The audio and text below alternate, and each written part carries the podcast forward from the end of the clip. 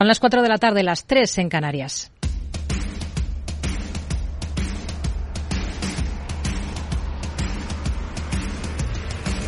No decida lo que hará el mercado. No se salte las normas de su operativa. No se deje dominar por sus emociones. Mercado Abierto con Rocío Arbiza.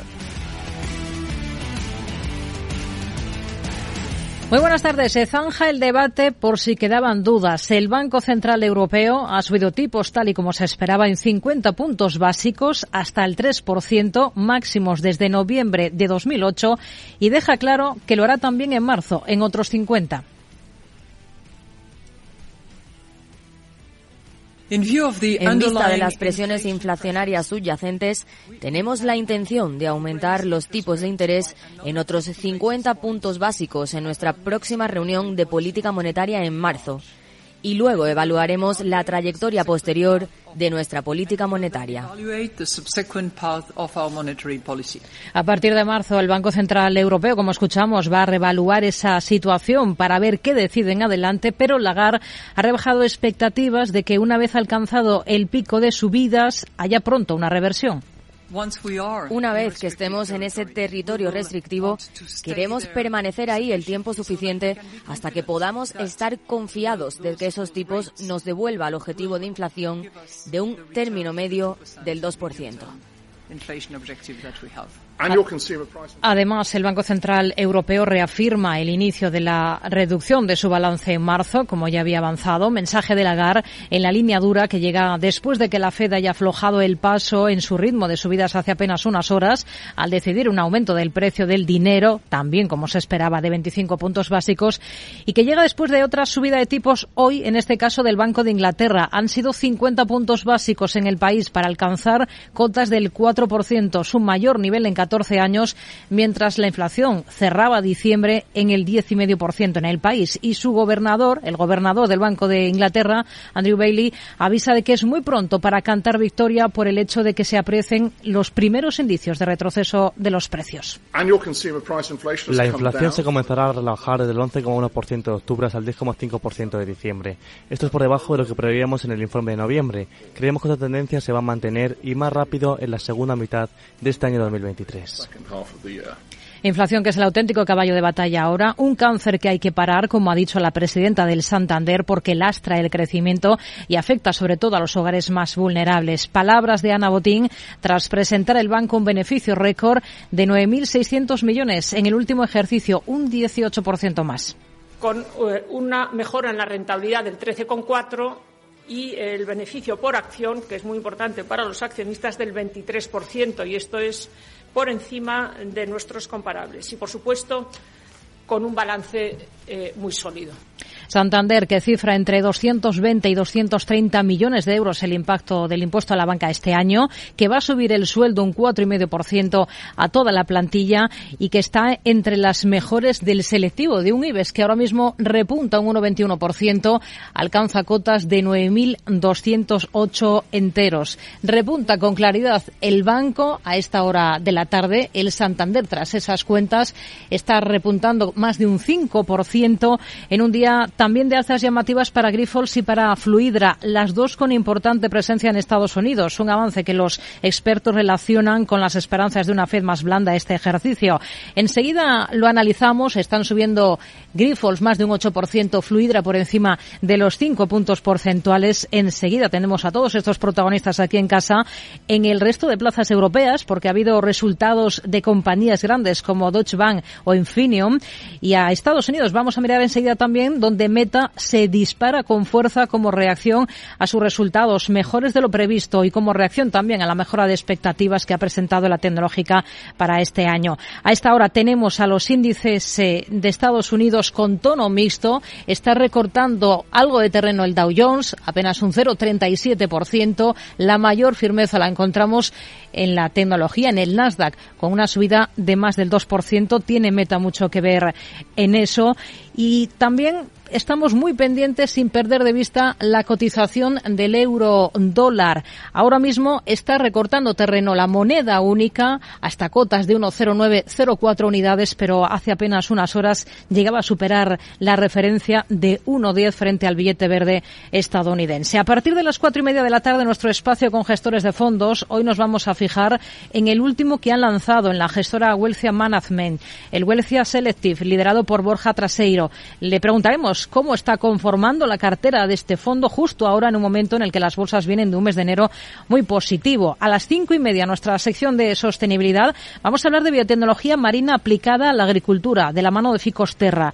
Nos lo va a explicar su consejero delegado Luis Lombana. Y justo después hablaremos de reciclaje y reutilización con Roberto Gavilán, portavoz de la firma de soluciones de envasado Alfa y que acaba de lanzar la primera tienda online de productos hechos con plásticos que no dejan huella aquí en España. En el tramo final del programa, a partir de las seis, tendremos consultorio de bolsa con Carlos Doblado, analista de Black Bear Broker. Esto es Mercado Abierto en Capital Radio. Comenzamos.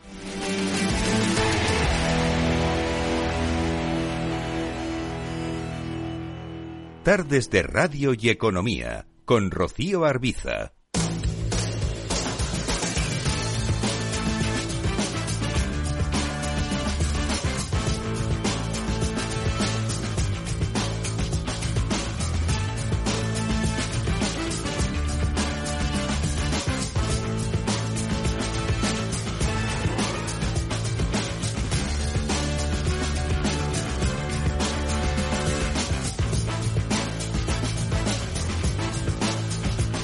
Comenzamos mirando a Estados Unidos. Tenemos ese tono mixto al otro lado del Atlántico. Subidas, sobre todo para el Nasdaq 100, superiores a los dos puntos porcentuales. Hoy tenemos referencias macro en el país. Más datos laborales, por ejemplo, sube la productividad y también tenemos las peticiones de subsidio por desempleo y mínimos. Javier Longomeo, buenas tardes. Sí, Rocío, ¿qué tal? Buenas tardes. A falta del esperado informe de empleo de mañana. Productividad laboral, la no agrícola, repunta un 3%, analizando en el cuarto trimestre. También hemos conocido costes laborales unitarios, resultado del resurgimiento de la productividad productividad para eh, la última parte del anterior ejercicio aumentan en casi un 1,1%, dato interanual, nivel más bajo de los últimos dos, y por paro, como decía, semanal, peticiones de subsidios se queda, eh, descienden 3.000 hasta las 183.000, también el mínimo desde el pasado mes de abril. Estados Unidos y China no consiguen descongelar sus relaciones comerciales. En la previa, la semana en la que se va a celebrar en China la visita del secretario de Estado Anthony Blinken para tratar de solventar los enfoques ciegos con Pekín, así lo han llamado, como la crisis de Taiwán o la guerra por la independencia de la crisis de los microchips. Joe Biden reitera su negativa a negociar una subida del techo de la deuda. Sí, lo que espera es que la Cámara de Representantes apruebe ya la medida como se ha hecho durante las administraciones anteriores. Sostiene el demócrata que es obligación del Congreso no permitir un impago de deuda que tiene la federal, la Administración Federal, asegurando que sería económicamente catastrófico. El Senado de Estados Unidos insta a Apple y a Google a eliminar a TikTok de sus tiendas de aplicaciones. Un poco más o menos por lo de siempre, porque la aplicación de redes, dicen, representa un riesgo para la seguridad nacional, pero también, y esto lo ha dicho en las últimas horas el senador Michael Bennett, la economía estadounidense. La aplicación que el Congreso ya prohibió en los dispositivos federales ha sido objeto de crecientes críticas debido a la preocupación de que el gobierno de China pueda usarla para recopilar datos en el extranjero.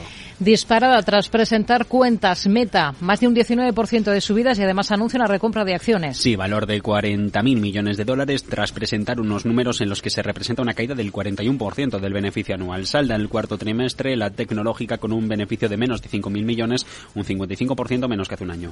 Goldman Sachs se hará cargo del colapso de Archegos Capital. La estadounidense va a ser la responsable de devolver a los bancos que perdieron miles de millones por la caída de este fondo apenas 5 centavos va a ser por dólar en la reestructuración de la firma Credit Suisse, Morgan Stanley, por ejemplo, dos de las entidades que dice Financial Times se van a ver beneficiadas, perdieron unos 10.000 millones en la crisis, esperan recuperar según cuentas entre un 5 y 20%. General Motors va a desarrollar un nuevo sistema de pilas de hidrógeno. Lo hará de la mano de Honda en el marco del desarrollo de la nueva generación de coches eléctricos y otros usos. Ambas empresas quieren colocar aproximadamente unas 2.000 unidades de este nuevo módulo de pila de combustible para 2035, objetivo de aquí a final de década de venta de 60.000. Conoco Philips no alcanza previsiones. Beneficio por acción que se queda en los 19 centavos por debajo de estimaciones hasta quedarse en los 2 dólares con 71. La producción para el trimestre mejora con la salida de crudo. Honeywell supera por un centavo, en este caso, las estimaciones del trimestre. Aquí el BPA, Rocío, es de al menos para el cuarto trimestre. Estima la firma unos ingresos para el año fiscal de más de 9.100 millones. Se queda este beneficio por título como mucho sobre los 9 dólares estimaciones con 20 centavos. El BPA de Bristol Myers supera por 9 centavos esas previsiones. Y los ingresos se quedan en los 11.400, superando la marca de los analistas por 200 millones. El incremento de ventas se debe, dicen, a la mejoría de los tipos de cambio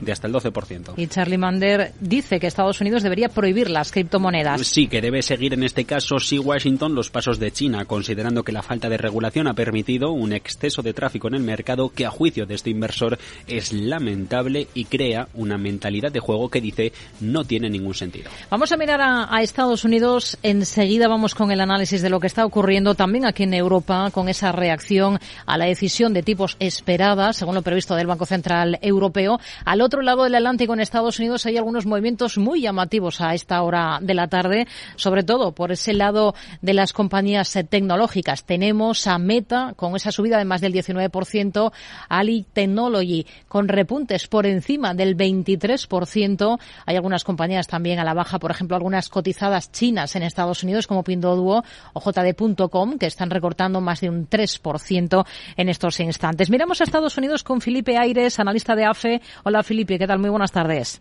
Hola, Rocío.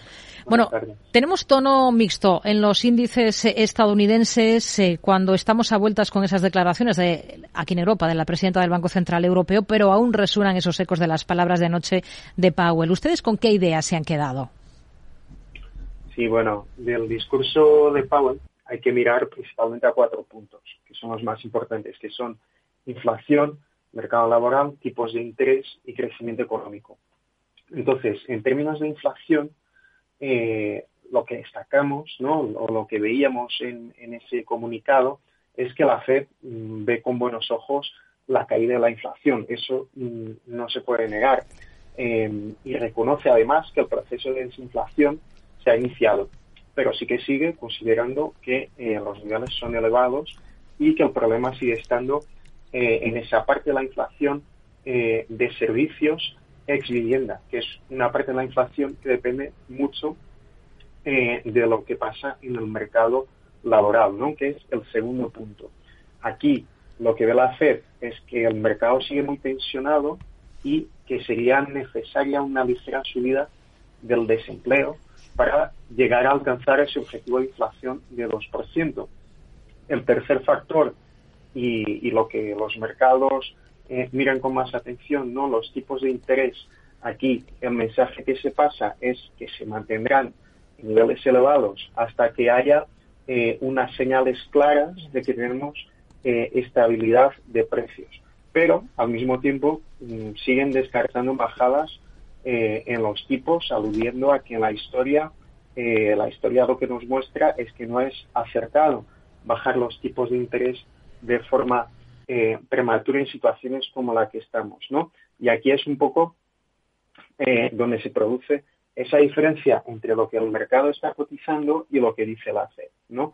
Hasta cuándo estarán los tipos eh, en niveles elevados. Y el último factor que hay que mirar con atención es qué opina la FED sobre el crecimiento económico, ¿no? Y aquí siguen creyendo que, que pueden conseguir ese soft landing, ¿vale? Entonces, todo esto eh, lo que nos lleva a pensar es que la Fed está terminando ya eh, su ciclo de subidas eh, y con eso pues hay menos incertidumbre en el mercado sobre la política monetaria. Pero la duda está ahora y es donde nosotros también diferimos del mercado en, esa duración de este periodo en el que la Fed mantiene los tipos en niveles del 5%.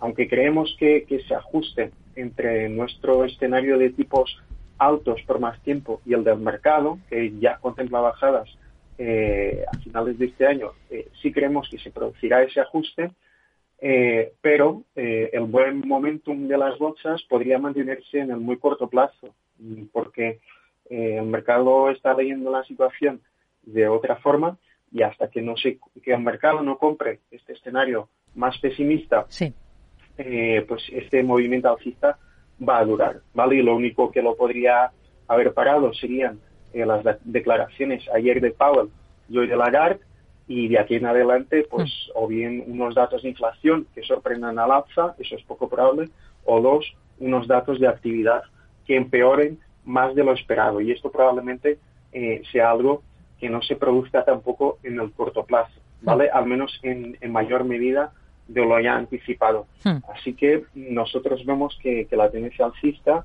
eh, va a durar en el corto plazo, pero sí que queremos que, a largo plazo se tiene que producir ese ajuste hmm. en el que el mercado empieza a, comprar lo que dice la FED.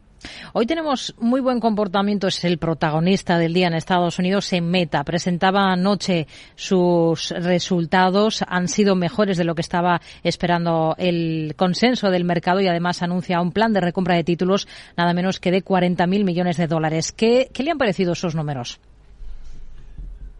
Eh, bueno, aquí hay que decir que el beneficio cae, cae de forma importante, pero como, como decías, ¿no? Eh, lo importante para el mercado es que las cifras que se han publicado eh, son mejores de lo que, lo que se estaba estimando. Y esto pues es lo que está generando esa subida tan fuerte hoy. Y destaca, en primer lugar, unos ingresos que, que son mejores de lo esperado en el último trimestre de 2022. En segundo lugar, unas guías para el primer trimestre de 2023 también mejores de lo esperado. Y en tercer lugar, y, algo muy importante, es ese anuncio de, un programa de recompra de acciones. Si nos alejamos un poco más de, los números, ¿no? el mercado también eh, ha visto con optimismo eh, dos cosas. Por una parte, el impulso al uso de, inteligencia artificial que quiere hacer Meta y eh, los cambios en la estructura organizativa de, la empresa que también se han anunciado. Hmm. Por la parte negativa siguen estando problemas que ya hemos comentado aquí, como los aumentos de la competencia de TikTok, por ejemplo, los cambios en la política de privacidad de Apple o el, menor gasto en publicidad eh, que se espera para los próximos trimestres debido a que tenemos hmm. una economía que, avanzará más despacio. Pero ahora mismo el mercado eh, se está enfocando en las noticias positivas y, aplica lo mismo que antes, ¿no? A corto plazo, posiblemente eh, ese sentimiento positivo siga apoyando títulos de, compañías como, como Meta. Hmm. Hoy estamos muy atentos al sector de las farmacéuticas por los resultados de grandes como Merck, Bristol Myers Squibb, Eli Lilly. Al cierre se esperan los de Gilead Sciences. Eh, no sé cómo ve las cosas ahora para este sector después de ese brío adquirido por todas estas compañías durante los peores momentos de la pandemia. Sí, eh, bueno, la, la, industria farmacéutica ha tenido esos beneficios espectaculares desde la pandemia, ¿no? Pero ahora, pues eh, lo que creemos es que tiene que seguir creciendo eh, con, nuevos fármacos, ¿no? Y ese crecimiento va a ser probablemente mucho más lento que el que se ha visto, ¿no? Esa explosión que hubo de ventas em, con vacunas y fármacos asociados a, a, la pandemia, ¿no? Y poco a poco eh, esas ventas de, esos productos también van a ir a menos. Ya lo dijo Pfizer eh, a principios de esta semana, hoy lo decía Merck, eh, y ambas ofrecían a raíz de, un peor comportamiento de esos productos, pues unas guías para, para 2023 que decepcionaban el mercado. Yo creo que la visión que, ofrecerán otras farmacéuticas, principalmente las que sean más dependientes de, esos productos asociados a la pandemia, eh, irán en la misma línea. Entonces, eh, de aquí en adelante, insisto en que el liderazgo eh, en términos de crecimiento dentro de este sector va a dejar de depender, como, como pasó estos años, hmm. de, los productos COVID y volverá a depender de los nuevos fármacos que, vayan saliendo por parte de, cada compañía. ¿no? Hoy teníamos el ejemplo de Eli Lilly, que también decepcionaba por, por, por los datos de, su fármaco contra la obesidad. En todo caso, bueno, pues a nivel industria, eh, sí que creemos que es una industria que tiene mucho potencial, que tiene un componente de calidad importante, principalmente entre eh, las grandes empresas de este sector, eh, pero al mismo tiempo es una industria defensiva. Y eso significa que, si lo hilamos con lo anterior, ¿no? en, el, en el corto plazo, con este sentimiento positivo que, domina, pues eh, la verdad es que sería una industria que se quedaría atrás. Pero de nuevo, si pensamos en un horizonte un poco más largo en el que, se produce ese ajuste en el mercado hacia, hacia nuestro escenario algo mm. más eh, pesimista, pues ahí sí el sector salud eh, saldría eh, mejor parado. Hmm. Una pincelada sobre lo que espera esta noche de gigantes como, como Amazon y Alphabet que presentan al cierre. ¿Es optimista? Bueno, eh, nosotros lo que esperábamos ya antes del inicio de las publicaciones para esta campaña de, resultados, pero en general, no solo para eh, Amazon, Alphabet, etcétera, ¿no? Es que fuera ligeramente mejor de lo esperado, porque las cifras del consenso, eh, que eran de una caída del BPA del S&P 500 del 3% más o menos, ya nos parecían de antemano pesimistas. ¿Por qué? Porque, pues porque al final los números Em, o, las cifras económicas, ¿no? La parte de actividad económica ha sorprendido. Entonces, al final estos números, al ser de un trimestre que no fue tan malo en términos económicos, nos parecía que el, consenso estaba siendo muy negativo. Eh, por otra parte, en lo que insistíamos y, que, sí que estamos viendo también eh, es que las vías eh, de las propias compañías son de, de, tono más negativo y la debilidad de los beneficios eh, se traslada al 2023. De cara hmm. a, las publicaciones de hoy de Amazon y de Alphabet, pues eh, muy en línea, ¿no? Esperamos em, quizás algo parecido con Meta, eh, algo mejores de, de lo consenso, de lo que espera el consenso, porque la verdad es que el consenso nos parecía bastante, bastante pesimista. Felipe Aires, analista de AFI, gracias por sus explicaciones de todos estos protagonistas del día en Estados Unidos. Muy buenas tardes. Hey, asistente, busca cómo proteger mis ahorros de la inflación. Hay aproximadamente 19 millones de resultados. ¿Quieres que los lea? Buf, mejor que no. Puedes seguir buscando entre millones de contenidos, pero un asesoramiento de calidad solo te lo dará un especialista. En Renta 4 te ofrecemos un servicio de asesoramiento gratuito siempre que lo necesites. Entra en r4.com y descubre cómo te podemos ayudar. Renta 4 Banco. ¿Quieres más?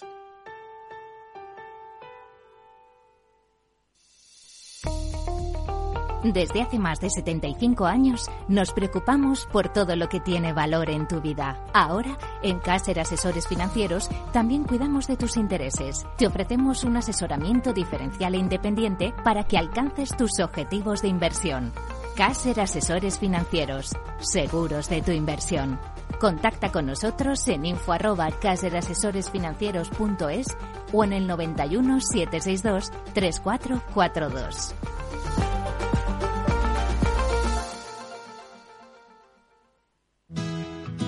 Tienes claro lo que quieres. En Cuchabank te lo ponemos fácil. Hipotecas Cuchabank, donde terminan las comparaciones. Más info en cuchabank.es. Mercado Abierto con Rocío Arbiza.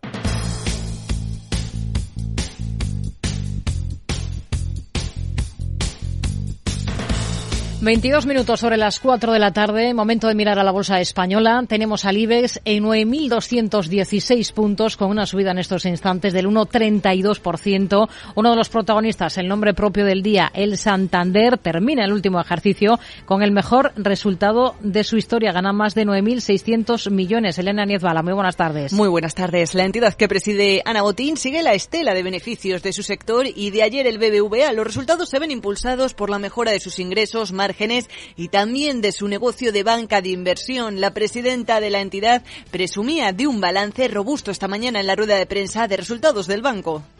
Yo digo siempre que prestamos en Europa y ganamos dinero en las Américas. Esto está cambiando porque después de los tipos negativos que eran anómalos y no sanos y no sostenibles en Europa, estamos en tipos más normalizados. Pero es muy importante ver que la calidad del balance es muy robusta, lo podéis ver aquí. Hemos alcanzado el objetivo de riesgo que nos marcamos como grupo a principios del año pasado. Ha hecho énfasis eh, Botín también en la capacidad de competitividad del banco, del que señala es líder en hasta cuatro mercados de los que están presentes. Somos grandes y podemos competir en todos nuestros mercados. Tenemos cuatro bancos que son el mejor en rentabilidad en sus mercados. Es decir, que tenemos escala para competir a nivel local y tenemos escala global que beneficia también a nuestras geografías. Esta es la combinación Con todo ello, Santander ha conseguido un incremento de ingresos del 12% hasta los 52.154 millones de euros en medio de las polémicas con el impuesto a la banca que cifran 225 millones y de la petición de algunos miembros del gobierno de congelar los intereses de las hipotecas, medida que ha rechazado puesto que dice expulsan del mercado hipotecario a los más vulnerables. Anuncia, eso sí, subir el 4,5% el sueldo a todos los empleados del grupo en España, tal y como reclamaban los sindicatos, lo que supone rectificar frente a su posición inicial en la que no toda la plantilla se beneficiaba de esta medida. Está subiendo en bolsa con claridad el banco. A esta hora de la tarde repunta el Banco Santander un 5,17%. Naturgy elige Australia para abrir su primera instalación de almacenamiento de baterías a nivel mundial. Así es, lo que para la compañía supone un hito, además, en el negocio de las renovables. El proyecto podrá acumular electricidad de origen renovable y volcarla a la red cuando se requiera para abastecer hasta 3.000 hogares durante un periodo de dos horas en momentos eh, de menor producción eléctrica. ACS construirá un puente en Filipinas por 100 millones. A través de su filial australiana, CIMIC, la compañía se ha adjudicado un contrato en Filipinas para diseñar y construir un viaducto de más de 5 kilómetros de longitud, un enlace estratégico en una de las principales redes de carreteras de Filipinas en Candaba, al norte de Manila.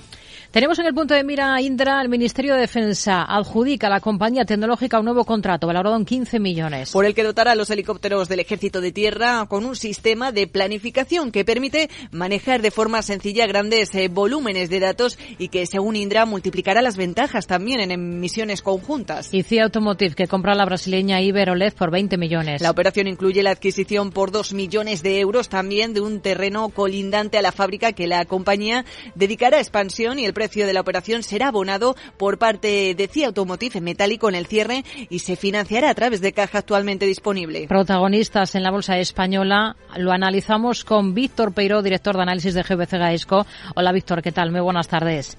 Hola, buenas tardes. ¿Algo que le haya llamado la atención en los comentarios de Christine Lagarde después de que el BCE haya subido tipos tal y como se esperaba en 50 puntos básicos? Eh, bueno, realmente no, no, en mi opinión no sorprendió mucho la, el discurso, ¿no? Creemos que estamos, creemos que están jugando a, eh, a una doble, a un doble juego, ¿no? Que es por un lado, pues eh, cumplir las expectativas del mercado. En este sentido, todo el mundo yo creo que estaba esperando que el Banco Central Europeo subiera 50 puntos básicos y, así ha sido, por al menos dos veces. Lo que pasa es que luego también están introduciendo la, la dureza en las declaraciones en el sentido de que de que continuará, bueno, pues eh, subiendo los tipos eh, bastante bastante tiempo. Eh, al final yo creo que era un poco igual, en el sentido de que yo creo que ya estamos claramente en la última parte de la subida de tipos y al final pues que suba dos veces o tres no va a cambiar mucho las cosas, ¿no? Y lo que importa es que yo creo que seguimos con una economía que está más fuerte de lo que se esperaba eh, a finales del año pasado. Eh, con cierta debilidad, pero ya, ya casi pues eh, se por hecho que la recesión va a ser una recesión muy suave o ni siquiera va a haber recesión y con unos tipos que están llegando al final de, de la subida, en mi opinión, ¿no? Con lo cual pues se forma un caldo de cultivo bastante positivo para, para los mercados. Hmm. Si miramos al mercado, a la bolsa española, dentro del IBEX, hmm. hoy tenemos al Santander con esos resultados, un 18% más en el último año ha ganado, es una, un resultado récord, calcula un impacto de 225 millones por el tema del impuesto extraordinario a la banca. ¿Qué le han parecido o qué destacaría de esos números del banco? Bueno, nosotros destacamos en principio que han estado pues bastante por encima de lo que esperaba el consenso, ¿no? que esperaba pues menos de 2.000 millones en lo que es eh, las estimaciones de beneficios neto atribuibles del trimestre solo y ha sido pues 2.290 prácticamente. Esa es la primera cosa, o sea, muy por encima del consenso. Segunda cosa, eh, ya no de los resultados, pero el tema de las expectativas que tiene para el 2023, ¿no? con un crecimiento de doble dígito en los ingresos y con un ratio del coste de riesgo, ¿no? lo que se dota para la, para la morosidad bastante bajo y bueno que sigue manteniendo pues un, rote no la rentabilidad que se que la que miramos en los bancos superior al 15% que, que está muy bien no comparado con, con muchos otros bancos ¿no? de los que han presentado estos días y a nivel también internacional ¿no? por lo tanto resulta por encima de lo esperado y guidance también por encima no porque hace poco pues el mercado estimaba que el año 2003 iba a seguir, iba haber una caída, ¿no? el, banco está diciendo que va a subir el beneficio entre un 18 y un 20%, incluso aunque no sea incluyendo el, impacto este del impuesto, son resultados muy optimistas comparado con lo que se estaba esperando. Entonces, pues eh, de ahí la, la relación. Nosotros seguimos positivos en el banco, es verdad que lleva una subida pues prácticamente de un 16% en, en un mes, pero aún así le queda un, en nuestra estimación de valoración pues un, un porcentaje similar, ¿no? Y mañana le toca el turno a CaixaBank. ¿Son igual de optimistas con la entidad? Pues ahí no tanto. Nosotros creemos, bueno, somos eh, optimistas con los resultados en general. Lo que pasa es que creo que la sorpresa va a ser menos eh, importante en los márgenes de intereses. ¿no? Eh, también vigilaremos mucho la, evolución de las comisiones, porque no sabemos si todavía sigue habiendo cierta marejada o, o resaca respecto a lo que es la fusión de Bankia y Caixa en la cual pues, muchos clientes se están ajustando a los nuevos servicios y por lo demás, bueno, pues eh, sí, esperamos unos, unos buenos resultados, ¿no? Con un crecimiento de, eh, del 20, casi 21-22% de, del, del, de lo que es el margen de intereses neto y eso sí, lo que decía, vigilando las comisiones porque ahí pensamos que puede haber eh, cierta reducción de las comisiones, ¿no? En total, con, con los gastos, que pensamos que van a bajar un 4, pues estaríamos esperando que el beneficio neto pues suba suba bastante. si lo comparamos con el mismo trimestre del año pasado, estaríamos hablando de crecimientos hmm. casi del 50%. O sea que en principio buenos resultados. Es noticia CS por la consecución de un nuevo contrato, en este caso en Filipinas, por algo más de 100 millones. ¿Qué potencial le ven ustedes al valor? Bueno, nosotros en el, somos positivos para el sector de construcción y dentro de lo que es el sector, pues en ACS vemos un potencial del 20%, que no es de los más elevados, vemos potenciales un poco más altos en, en, FCC, por ejemplo, y en, y en Acciona, pero bueno, está ahí en la, en la media alta y ya digo que somos positivos en el sector. al final es una vía muy buena para invertir en, en, Asia, como hemos visto con este contrato, en, Australia, en Estados Unidos, por así decirlo, es una de las constructoras más eh, internacionalizadas en cuanto a la construcción, ¿no? porque además eh, bueno, pues, eh, no tiene tanta concesión está más bien centrado en construcción y ahí somos bastante positivos por las inversiones que van a hacer muchos gobiernos. Otro, otros protagonistas también son interesantes esta jornada por los movimientos que están protagonizando, pero en general, después de haber visto lo que hemos visto en este mes de enero tan positivo para las bolsas, particularmente para la española, ¿qué más esperan ustedes? ¿En qué tipo de compañías confían? Bueno, pues eh, la verdad que es un año, o va a ser un año y va a seguir siendo unos meses, ¿no? Porque al final, aunque cambie el año, eh, hay cosas que, que, se, que tienen continuidad, ¿no? Por ejemplo, hemos visto que este comienzo del año, pues prácticamente toda la subida del IBE está justificada por los bancos, ¿no? Mientras que otras compañías, pues más de energía y de otro tipo, se han quedado rezagadas, ¿no? Bueno, en esta segunda mes del año, eh, lo que esperamos es que las compañías de value, que son pues las típicas Telnex, eh, eh, línea directa, algunas sí, las aseguradoras, las industriales, CAF, CIE, todas estas creemos que pueden despuntar por encima del, resto del mercado, ¿no? Y algunos sectores como el de banco, pues a lo mejor pararse un poquito, ¿no? Para tomar beneficios después de las grandes subidas que hemos visto, ¿no? Y luego ahí, o sea, que haríamos una especie de switch entre bancos y constructoras, positivos en constructoras y, más toma de beneficios en bancos. Y luego, eh, sin embargo, pues eh, hay algunas empresas de de fondo de, armario, ¿no? como las energéticas, donde seguiríamos ahí puestos porque van a subir muy despacio, poco a poco, pero no van a dar sustos tampoco a la baja. Víctor Peiro, director de análisis de GBC Gaisco, gracias. Muy buenas tardes. Muchas gracias a vosotros.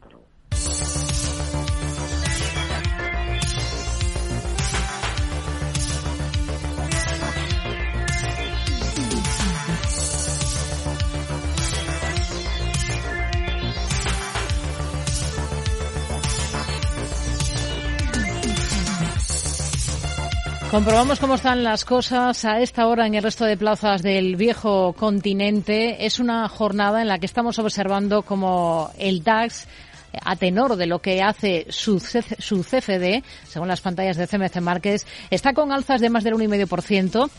Tenemos también a la bolsa francesa en positivo con un selectivo CAC 40, su contado arriba más de un 1%.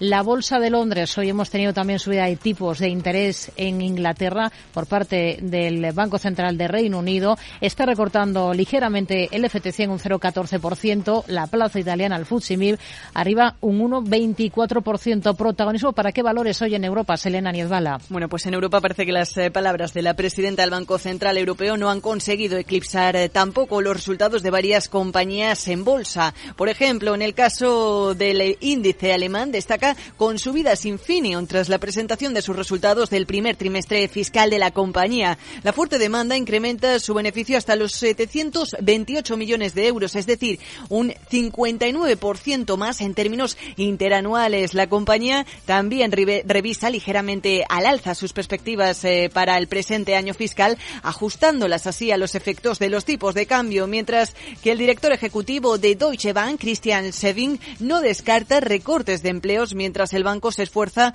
por reducir costes al tiempo. Eso sí, que las ganancias de todo el año han aumentado a 5.030 millones de euros desde los 1.940 millones del año pasado, superando así las expectativas de los analistas. Cuentas también que recibimos eh, por el lado de ING ha publicado los eh, resultados correspondientes en este caso al cuarto trimestre de 2022, un periodo que se ha cerrado con un aumento del 15% hasta los 1.089 millones de euros. Sin embargo, el valor se ha hundido en el mercado después del guidance que ha ofrecido la compañía de cara a 2023 y porque en el conjunto del año su beneficio cae un 23%. Resultados récord en el caso de la petrolera británica Shell, que duplica ganancias hasta los 40.000 millones de dólares, mientras que la empresa suiza de ingeniería ABB espera que la demanda de sus productos se normalice durante el presente ejercicio, al tiempo que registra unas ganancias en el cuarto trimestre de 1.130 millones de dólares.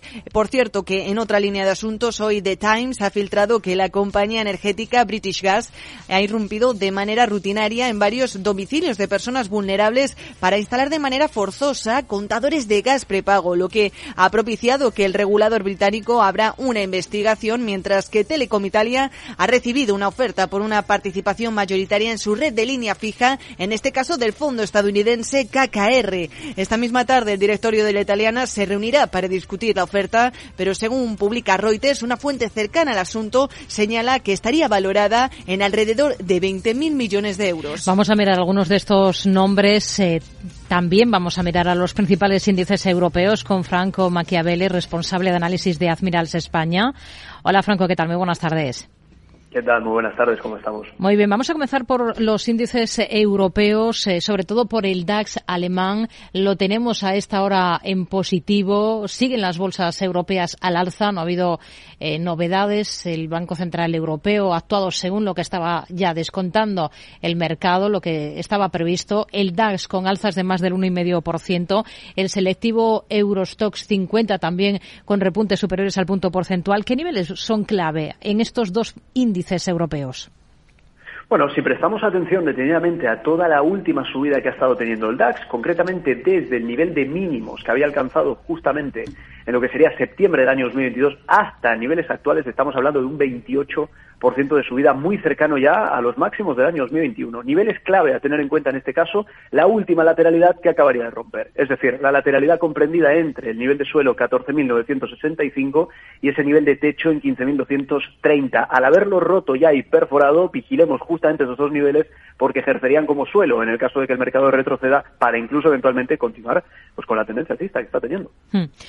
Infineon, protagonista indiscutible en la bolsa alemana, con alzas de más del 8% se está moviendo después de presentar cuentas. ¿Cómo ve el valor técnicamente? Bueno, si prestamos atención sobre todo, y esto es una referencia en la mayoría de acciones que hay que tener en cuenta, es el pico máximo que ha alcanzado en el año 2021. En este caso, para el caso de Infineon, estamos viendo que el pico máximo del año 2021, antes del mercado bajista año 2022 está eh, situado en cotas de 43,44, 43,40 aproximadamente. Bueno, pues en el nivel actual está aproximadamente en 35, 36 y eh, pues eh, trae una subida bastante buena en ese sentido. Niveles clave a vigilar teniendo en cuenta pues lo que acabamos de comentar, ¿no? Si tenemos en cuenta el último mínimo comprendido en la zona de los 21-22 hasta el nivel actual, si trazamos justamente una línea tendencial, gráfico diario, por ejemplo, uniendo los últimos mínimos crecientes, justamente esa línea tendencial hmm. es la que deberíamos tener en cuenta eh, en el recorrido que está haciendo. Hmm. Otro de los protagonistas, en este caso, por el otro lado, por el lado de los recortes, Deutsche Bank también cotiza resultados, está cayendo con fuerza en bolsa más de un 4,5%. ¿Cómo lo ve por técnico al banco?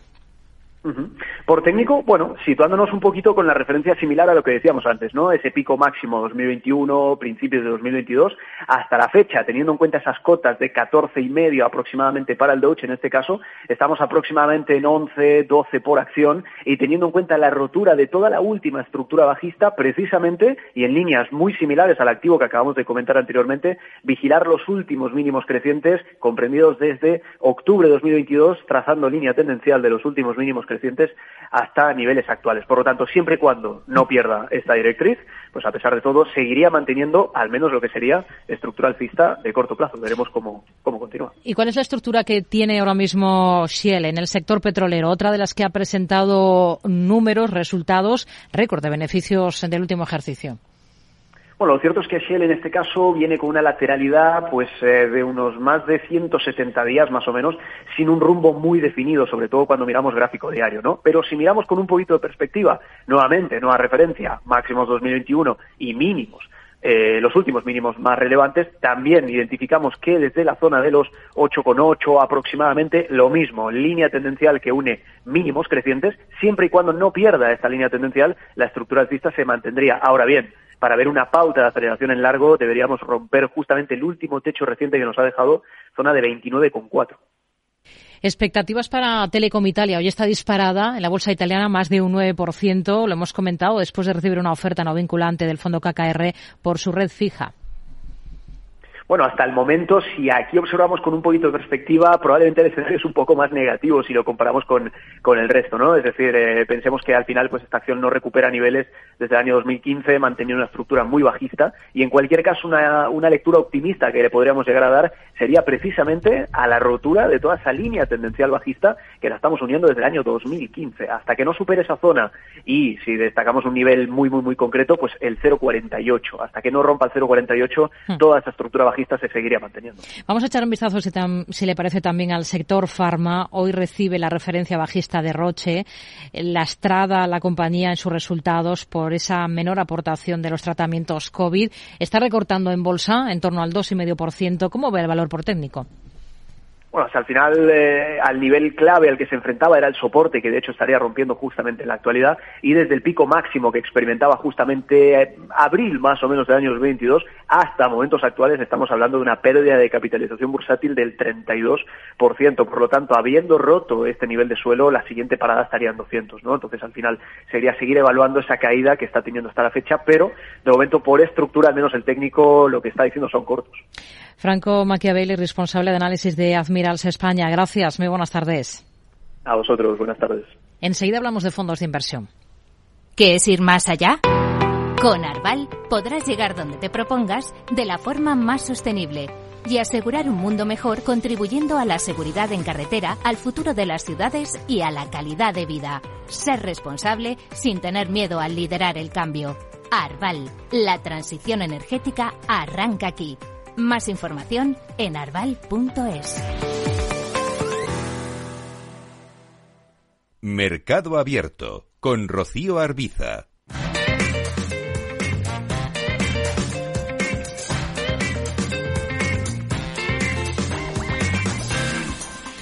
Espacio con gestores de fondos en mercado abierto. Cada semana a esta hora nos acercamos a una estrategia diferente al hacer de un gestor de fondos para ponernos un poco en su lugar, en su piel y entender las claves de cómo afronta la gestión de su cartera. Esta tarde nos vamos a detener en un nuevo fondo que acaba de nacer prácticamente. Se trata del Wealthia Selective de la gestora Wealthia Management, al frente del cual está Borja Traseira. ¿Qué tal Borja? Muy buenas tardes. Hola, buenas tardes, Rocío. Bueno, es un fondo de renta variable internacional, eh, pero ¿cuál es el enfoque concreto para acotar un poco algo tan amplio como es la renta variable internacional. Se centra en compañías, por ejemplo, más de crecimiento, en empresas que coticen por debajo de su valor intrínseco, no se van a encasillar. Cuéntenos un poquito. Bueno, un poco la, la, idea es tener compañías que sí que tengan una trayectoria de crecimiento bastante, bastante importante. En las valoraciones vamos a ser exigentes, pero no demasiado, es decir, no vamos al el PER medio de la cartera, para que nos entiendan los oyentes, pues no va a estar por debajo de 10 veces, sino que estará pues más en la media del, del mercado y lo que nos importa sobre todo es que sean compañías que veamos un horizonte de crecimiento a largo plazo y también con un balance y unas cuentas saneadas, porque sí que es cierto que hay momentos en los cuales por mucho crecimiento que veas, si son empresas en pérdidas o con mucha deuda, pues se pueden enfrentar a dificultades que les impidan llegar a ese crecimiento prometido. Hmm. Les está tocando hacer cartera en un momento en el que venimos de un rally espectacular en el mes de enero. De hecho, muchos piensan que este estreno de ejercicio se ha comido todo el potencial esperado para el año.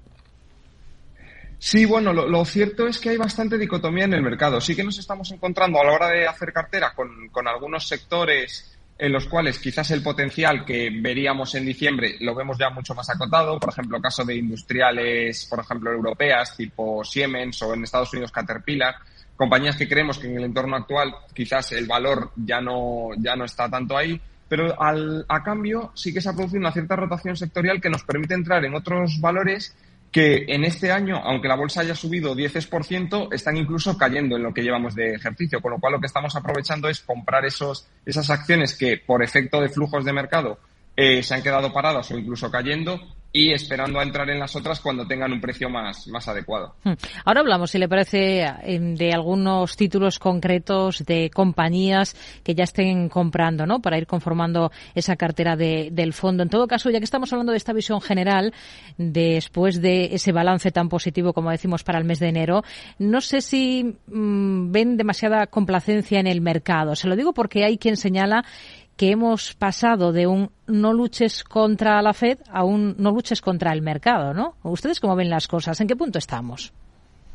Sí, yo creo que el, mercado es bastante inexplicable algunas de las reacciones que está teniendo durante, durante estos primeros días y bueno, ya primer mes del, del año. Sí que es cierto que la parte de reapertura china, pues sí podía dar un cierto impulso al mercado, junto con el hecho de que el gas al final, pues parece que vamos a salvar el invierno sin tener que realizar cortes. Entonces, por ese lado sí se entienden un poco las subidas, pero días como el de ayer o el de hoy, en los cuales los bancos centrales no hacen más que reafirmar su mensaje, al final ayer Jerome Powell pues subió 0,25 y comentó que todavía queda alguna subida más, que era lo que más o menos esperábamos, esperábamos que dijese. O hoy Christine Lagarde asegurando ya no solo la subida de hoy de 50 puntos básicos, sino otra más seguro de 50 puntos básicos en, en la siguiente reunión y posteriores en, a lo largo del, del año y el mercado parece que se centra solo en los trozos o en los cortes en los cuales hablan de que la inflación parece que cede un poco y aprovecha esto para, para seguir subiendo. Nosotros creemos que, bueno, hay que actuar con prudencia ante estos movimientos fuertes alcistas del, mercado. Nos hablaba de algunas de las características que tienen que cumplir las compañías para tenerlas en cartera de, del fondo. Hablaba de que tenían que contar con una trayectoria de crecimiento, de que tenían que contar con un balance de cuentas eh, saneadas. Denos algún ejemplo eh, de las empresas que ya tengan en cartera, eh, porque entiendo que todavía siguen en esa fase inicial de construcción de, del fondo, ¿no? Sí, estamos iniciando la, como comentas, estamos recién aprobada la CNMV, el resto de trámites que tienes que ir haciendo, entonces estamos empezando ahora a hacer cartera y lo haremos durante seguramente este mes de, febrero. Terminaremos de, de, realizarla y, por ejemplo, compañías que quizás se salen un poco más del radar del común de los inversores y que, y que vamos a tener en cartera es, por ejemplo, Waste Management, que es una compañía de gestión de residuos en Estados Unidos eh, es un sector que aquí en España lo vemos muy asociado a concesionarias de grandes empresas, pues tipo Urbaser, Conferrovial o, o alguna otra. Eh, y en Estados Unidos hay empresas dedicadas solo y exclusivamente a la gestión de los residuos, tanto urbanos, recogida de, la basura, como luego reciclaje, como también industriales. Este es un sector que tiene crecimientos bastante sostenibles en el, tiempo, en el cual además pueden aprovechar y comprar pequeñas compañías locales e integrarlas en su gran red de distribución y es una de las que comento, por ejemplo, que durante este inicio de año, a pesar de no haber presentado ningún tipo de noticia negativa, sino más o menos, pues el negocio es un negocio estable que va a seguir su crecimiento orgánico más un poco de inorgánico durante los próximos años, pues se ha visto como ha, como ha caído, al igual que otras compañías con incluso noticias negativas, pues han, han subido simplemente por flujos. Entonces, este es un ejemplo de un sector de crecimiento que podemos estimar de una manera bastante segura, con un balance sin una gran deuda y que ahora mismo nos da un punto de entrada atractivo con una valoración que consideramos ajustada al, al riesgo de la acción. Hmm. ¿Algún ejemplo aquí en Europa? Aquí en Europa, por ejemplo, eh, estamos ahora también comprando, aprovechando esta rotación que comento, eh, la cadena de supermercados Jerónimo Martins, que es un holding empresarial portugués que está en manos de una, de una familia que tiene más del 50% del, del capital y que lleva existiendo durante, durante décadas y tienen una parte en Portugal que quizás es la más, la más conocida de su empresa, que son los supermercados Pingo 12, que digamos que son los líderes en Portugal, compartiendo cuota con, con el segundo, dependiendo del año, son primeros o segundos. Pero lo que más nos gusta es la parte de negocio estable, ¿no? Pues eh, al final los supermercados crecen un 2-3% al año en, top line, más lo que les dé las subidas de precios pero luego tienen eh, una expansión que han realizado a Polonia. Han comprado allí ya hace tiempo unas cadenas de supermercados que se llaman Biedronka y esto les da unos potenciales de crecimiento de los próximos años del 8-9%, incluyendo también la expansión que están realizando en Colombia a través de su marca de supermercados Sara. Este es un ejemplo, no, sector quizás muy maduro, como es el de la distribución y de los supermercados, pero compañía que por su situación actual está aprovechando para, para comprar, expandirse y en, gracias a la contención de, precios están consiguiendo mantener bastante bien los, los, márgenes. ¿Cuántas posiciones dirían ustedes que serían las óptimas para la cartera de, del fondo y qué nivel de rotación tienen en mente a priori? Pues en principio lo que queremos es tener una cartera de entre 35 y 45 posiciones en las cuales tampoco los pesos sean concentrados, es decir, no tener posiciones de menos del 1%, porque creemos que eso no va a añadir valor, sino que es sumar líneas, pero luego si van muy bien no te suman y si van mal te, te restan, pero tampoco, tampoco de manera decisiva. Entonces sí que queremos tener bastantes posiciones entre el 2-3%. Y luego, en cuanto al índice de rotación, tampoco queremos que sea muy, muy elevado. Al final son la mayor parte de compañías, van a ser compañías estables en la cartera, con lo cual, pues sí que podemos hablar de que un cuarto de la cartera, como mucho, se mueva en, en, un año. Y en este cuarto de la cartera, eh, lo que sí que eh, tendremos son las compañías más tácticas o los sectores más tácticos que, en función del contexto macro, pues, por ejemplo, ahora creemos que hay que tener más bancos, pero igual en seis meses, pues esas son las que vendemos para alocarlas a otros sectores. Pero que haya un core de la cartera que sea el 70-75% que se mantenga a lo largo del, del tiempo. ¿Y qué bancos les convencen más en estos momentos? Pues ahora mismo tenemos, eh, por la parte americana, sí que nos, nos gusta más JP Morgan. Creemos que tiene un buen balance entre, entre la parte de banca de inversión y la banca retail. La parte de banca de inversión, como hemos visto en resultados de Goldman, por ejemplo, está sufriendo bastante. Hay bastante parón en fusiones, adquisiciones y salidas a bolsas. Pero a la vez, en la parte retail, en la que JP Morgan es uno de los líderes allí en, en Estados Unidos, las subidas de tipos de la Fed les han dado un impulso en la parte de márgenes de intereses y están consiguiendo ahí bastante buenos, bastante buenos retornos. Y en España, en, perdón, en Europa tenemos también, queremos tener algún banco español, por ejemplo, hemos aprovechado, queremos aprovechar también, estamos construyendo cartera, ¿no? Entonces, vamos aprovechando para comprar, por ejemplo, Bank Inter, que creemos que los resultados eh, que publicó fueron bastante buenos. El mercado no se los tomó como tal y, se, y recortó un poco la cotización y pues creemos que es un buen valor para, para entrar en el sector bancos europeos. Hacen aproximación a las compañías eh, por fundamentales, nos lo, nos lo ha comentado, eh, pero también le dan cabida al análisis técnico para atinar con el momento o, o no, solo fundamental. Bueno, de una manera sí que es cierto, creemos que el análisis técnico te puede ayudar justo al momento de, a la hora de decidir entradas o salidas en un valor, pero que lo que prima es el análisis fundamental. Es decir, si nosotros creemos que tenemos que tener, eh, como he comentado antes, Waste Management o Jerónimo Martins, las vamos a comprar. Eso sí, si estamos decidiendo comprarlas y vemos que se acerca a algún soporte que reconoce el mercado, pues podemos decir, oye, pues vamos a poner ahí órdenes limitadas en ese precio pero mm, para una manera, digamos, táctica. No vamos a renunciar a entrar en ninguna posición o en venderla simplemente por algún tipo de análisis técnico. la base del fondo es análisis fundamental. ¿Por qué ponen en marcha el fondo ahora y cuál es, digamos, su encaje con el resto de gama que tiene, que tiene la gestora? Que ahora sí le parece nos comenta un poco. Sí, bueno, dentro de, dentro de la gama de la gestora es cierto que teníamos bastantes productos cuantitativos, también en la gama de, en la parte de selección de valores Eh, y sí que queríamos lanzar un producto más de análisis fundamental, de producto más, digamos, un análisis, una gestión más tradicional en la cual unos pesos más concentrados, el resto de fondos que tenemos tienen posiciones más, más diversificadas y sí que creemos que puede aportar un plus en, en estos momentos en los cuales sí que creemos que las últimas caídas en bolsa y esta situación nueva en la que, en la que digamos que los balances de los bancos centrales ya no hacen que suba todo, sino que el stock picking sea cada vez más importante, creemos que en estos casos es donde tiene hueco este, este fondo más concentrado y en el cual sí que nos vamos a dedicar mucho a qué compañías comprar y cuáles y cuáles tener en cada momento. Hmm. Bueno, hemos hablado de algunos ejemplos aquí en Europa y también en Estados Unidos. Es un fondo global. Eh, no sé si con qué ojos miran, por ejemplo, ahora mismo a Asia, a China, que está de reapertura, por ejemplo. Sí, nosotros en este fondo, a pesar de ser, como comentas, global, ya lo, vamos, lo indicamos en el folleto que va a ser un fondo global, pero de mercados desarrollados. Sí que, para nosotros la parte de, de, Asia nos queda, nos queda muy lejos para mirarla desde un punto de vista fundamental, de compañía a compañía. Las maneras contables son diferentes, la gobernanza corporativa en algunos países pues tampoco tampoco nos parece homologable a lo que tenemos en Europa o en Estados Unidos, entonces es un mercado en el cual este fondo no va, no va a entrar. Sí que nos vamos a aprovechar de la buena marcha de Asia a través de las compañías del mundo de, del mundo desarrollado. Al final, si le va bien, si le va bien a Asia, pues compañías como Adidas o Nike van a vender más zapatillas en el país, eh, o compañías como Siemens o Louis Vuitton, o sea, que dentro de Europa creemos que nuestro enfoque tiene que ser en los mercados homologables que nosotros conocemos, que podemos analizar de manera, de manera importante y aprovechar, eso sí, la exposición de compañías domiciliadas aquí hmm. en esos países asiáticos. ¿Qué objetivo de rentabilidad se marcan con el fondo?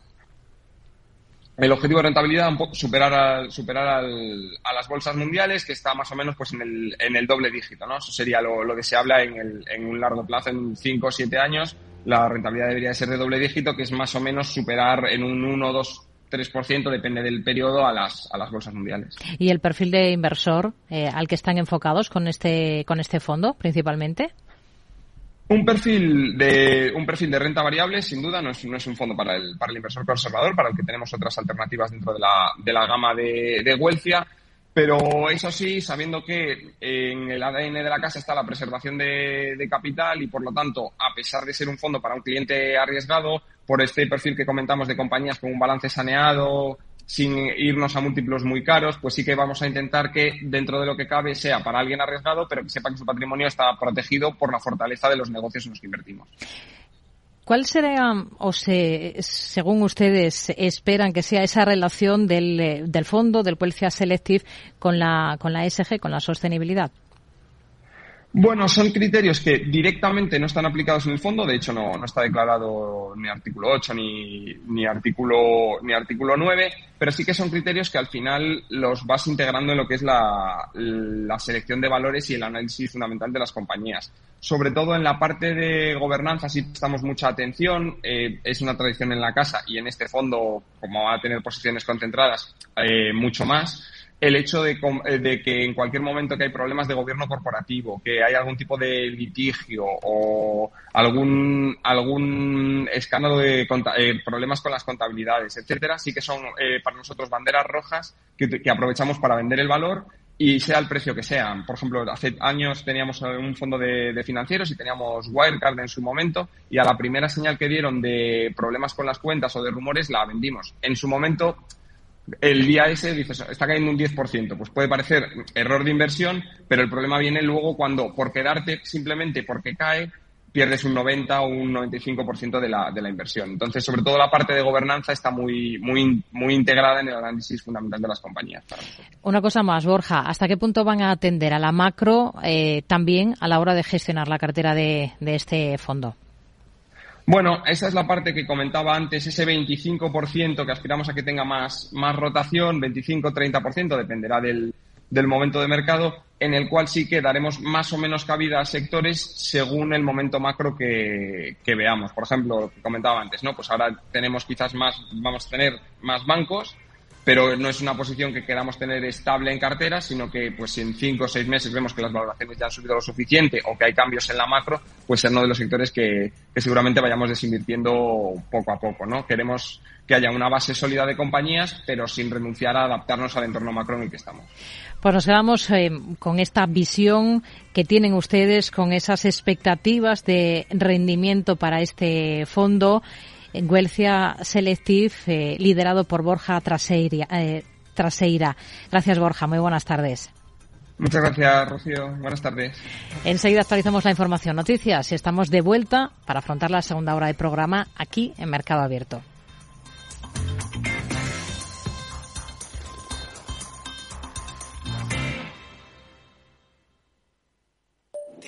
El tren. A ver si tengo suerte y llego tarde, ya sabes. 30 minutillos y me ahorro el billete. No creo que en media hora me pierda mucho allá en el pueblo. Como mucho al Paco contando por enésima vez cómo conoció a la Juani. Con el compromiso Renfe de puntualidad, si tu tren AVE se retrasa más de 15 minutos, te devolvemos el 50% y el 100% si se retrasa más de 30. Normal que alguno prefiera llegar tarde. Nadie te da más. No todos los trenes son como Renfe. Renfe, tu tren. ¡Vaya acción! ¿La has visto? ¿Qué acción? Una acción gratis. Ahora consigue una acción gratis por hacerte cliente de XTB y descubre cómo se siente un inversor en bolsa. Descarga la app de inversión de XTB, hazte cliente, haz tu primer depósito de cualquier importe y disfruta de tu acción gratis para empezar a invertir. Invertir implica riesgos. Términos y condiciones de la promoción en xtb.com. Si quieres conocer mejor las empresas con las que trabajas, empieza por Informa. Compruébalo con tres informes gratis, el nuestro para que nos conozcas más y los dos que tú elijas para tu negocio. Solicítalos ya en Informa.es. Informa, líder en información empresarial.